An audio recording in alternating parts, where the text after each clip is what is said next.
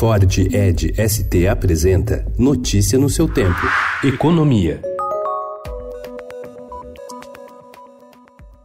O Ministério Público Federal em São Paulo e a Polícia Federal deflagraram ontem uma operação conjunta que investiga suposto vazamento de resultados de reuniões do Comitê de Política Monetária, o COPOM, nos anos de 2010, 2011 e 2012. Chamada de Estrela Cadente, a operação mirou um fundo de investimentos administrado pelo banco BTG Pactual, de André Esteves, cuja sede em São Paulo foi alvo de busca e apreensão pela segunda vez em menos de dois meses envolvendo investigações distintas.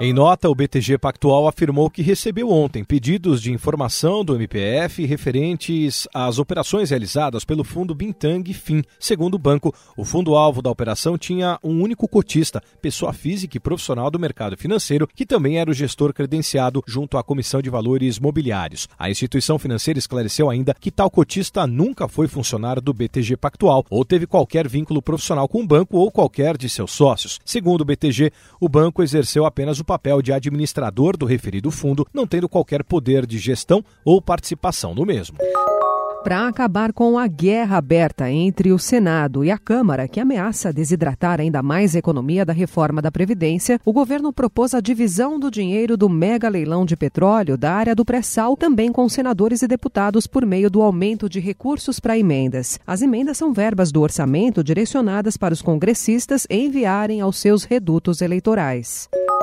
A decisão do Senado Federal de manter inalteradas as regras do abono salarial vai beneficiar mais os trabalhadores do Sul e do Sudeste, segundo dados do Ministério da Economia obtidos pelo Estadão. Dos 8,3 milhões de trabalhadores formais que ganham entre R$ 1.400 e 2.000 reais mensais e perderiam o benefício caso o texto da Câmara tivesse sido aprovado no Senado, 4,2 milhões estão no Sudeste e 1 milhão e 700 mil no Sul, mais de dois terços dos afetados o governo federal descobriu ter mais empresas do que imaginava. São 637 companhias, entre controladas pela União, subsidiárias, coligadas e participações, de acordo com o balanço divulgado ontem pelo Ministério da Economia. Até então, o governo trabalhava com um número de 133 empresas estatais que só considerava controladas e subsidiárias. Foi a primeira vez que as participações minoritárias foram incluídas no levantamento, o que acabou inflando o número. Notícia no seu tempo. É um oferecimento de Ford Edge ST, o SUV que coloca performance na sua rotina até na hora de você se informar.